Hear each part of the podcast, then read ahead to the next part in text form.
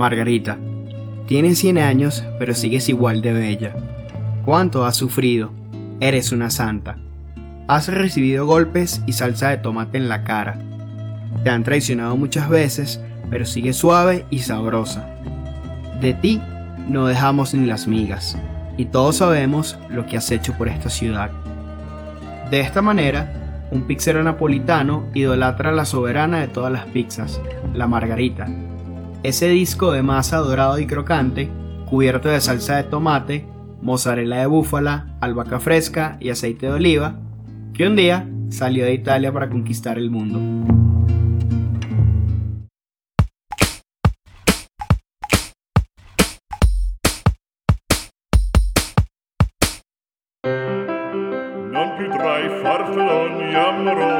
Mi nombre es Carlitos Telling y soy un entusiasta de la cocina y la comunicación. Sean bienvenidos al episodio 1 de Margarita la Soberana, un podcast de gastronomía.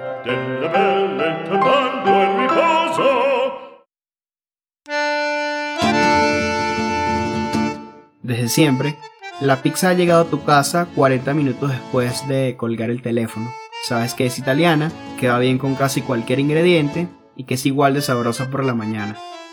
Como la mayoría de las comidas, la pizza es un libro de historia. Su origen está en Nápoles, Italia, donde sació el hambre de los más humildes, cuando alguien muy curioso, no sabemos quién, entre los siglos XV y XVI, descubrió que el tomate, traído del continente americano, no era venenoso ni una planta decorativa como se creía. A partir de ahí, la manzana de oro o pomodoro, como llamaron a la fruta en 1554, se convirtió en uno de los ingredientes principales de la gastronomía italiana.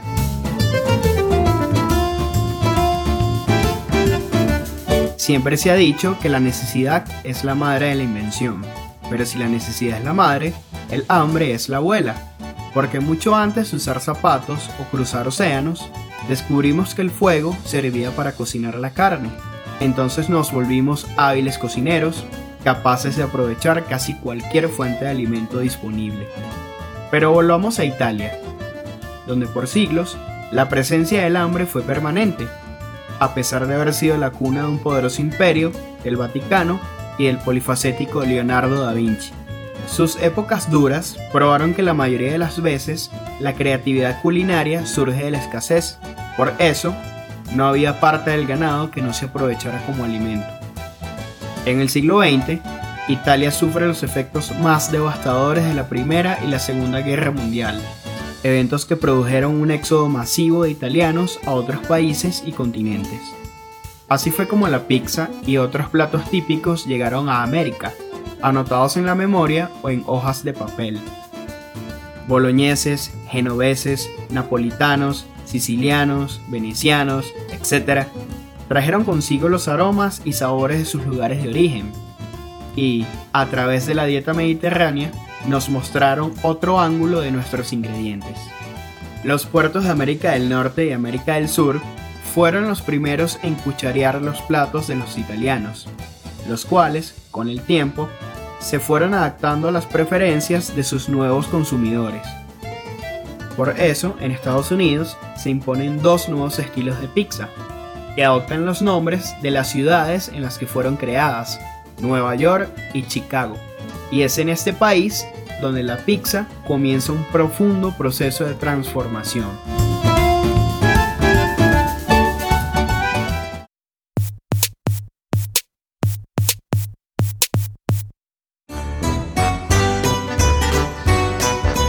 Antes de conquistar el mundo, la pizza ya había tomado diferentes caminos en Italia. Así surgieron estilos como el napolitano, el romano, el siciliano y la famosa pizza al taglio o al corte. Las características de cada una las abordaré en próximos episodios. Estos cambios son el motivo por el cual nace la Asociación de la Verdadera Pizza Napolitana en 1984, una organización cuyo propósito es, literalmente, proteger y aumentar el valor de la pizza según las antiguas tradiciones y costumbres napolitanas. En otras palabras, esta gente es la que manda la parada en todo lo que sea pizza napolitana. ¿Por qué? porque se cansaron del uso inadecuado que algunas personas o empresas le dan a la denominación pizza napolitana original, la cual, para que sea auténtica, debe hornearse a leña, medir entre 30 y 35 centímetros de diámetro, ser suave y elástica y tener la cantidad justa de ingredientes. Pero mientras los napolitanos se ponían de acuerdo, en Argentina, expatriados europeos y locales ya habían inventado la pizza porteña, un estilo caracterizado por su masa gruesa, no muy crocante, y mozzarella de vaca hasta los bordes.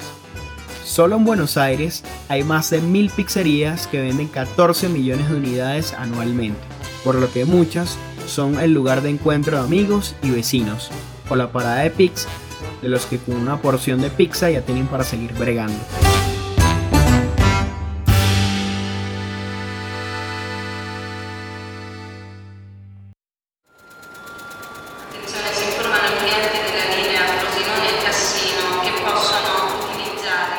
Entre las comidas más populares del mundo, históricamente, la pizza y la hamburguesa pelean por el primer lugar, pero la expansión a diestro y siniestro de empresas multinacionales ha hecho que la hamburguesa siga siendo la líder.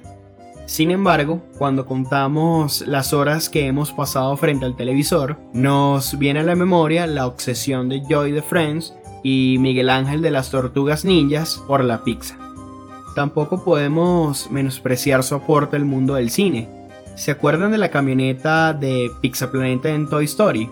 O la escena patrocinada por Pizza Hut en Volver al Futuro 2.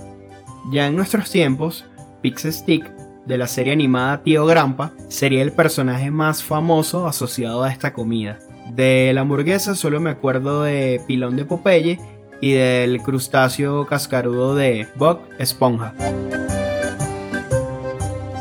Aunque es divertido hacer pizza, pocas veces se animarán a prepararla en casa. Lo más fácil es llamar a la pizzería y pedir a domicilio una margarita o una hawaiana.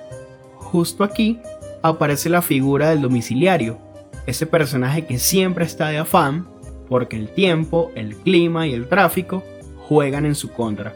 Este señor ejerce una profesión con alto índice de accidentalidad, en la que si no vuela, llega tarde y se pierde la propina, pero en la que también puede vivir momentos únicos, como le pasó a Edgar Martirosyan, el domiciliario que le entrega de los premios Oscar 2014 le dio pizza a estrellas de Hollywood como Brad Pitt, John Travolta y Meryl Streep. Para muchos jóvenes de Nápoles, convertirse en pizzaiolo es una forma de evitar la marginalidad social, por lo que la Asociación de la Verdadera Pizza Napolitana tiene un centro de enseñanza con profesores que develan a sus alumnos los secretos de la verdadera pizza napolitana, incluso si son extranjeros. Si en el buscador de YouTube colocan Corsi Vera Pizza Napoletana, hallarán un video de estos cursos.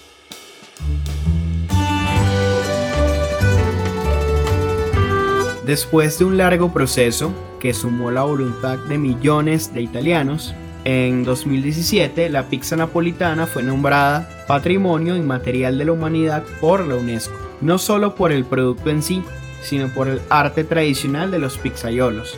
Las manos de estos artesanos, que guardan secretos y técnicas, son las encargadas de proveer los 7,6 kilogramos de pizza que devora un italiano promedio anualmente. Y algo que me gusta de este oficio es que no sabe de géneros. Por eso, la propietaria de la pizzería Le di Iorio, Teresa Iorio, ganó en 2015 el trofeo Caputo, el Oscar de los pizzeros.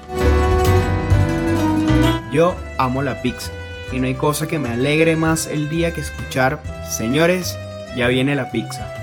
Para mí, este éxito de la gastronomía italiana es lo más parecido a un género musical popular, que cuando pega, no importa de dónde viene, la gente solo quiere escucharlo y, en muchas ocasiones, hacer lo suyo. Así que a la pizza le sobran historias y estilos.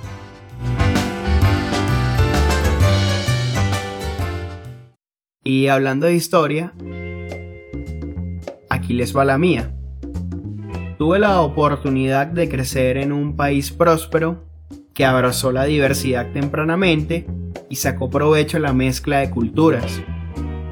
Venezuela, donde probé comidas que me llevaron a China, Colombia, España, Francia, Italia, Líbano y Portugal sin moverme de la mesa. También tuve dos abuelas con una sazón inigualable y el ejemplo de una madre que a los 50 años dejó los salones de clase para ponerse a cocinar profesionalmente.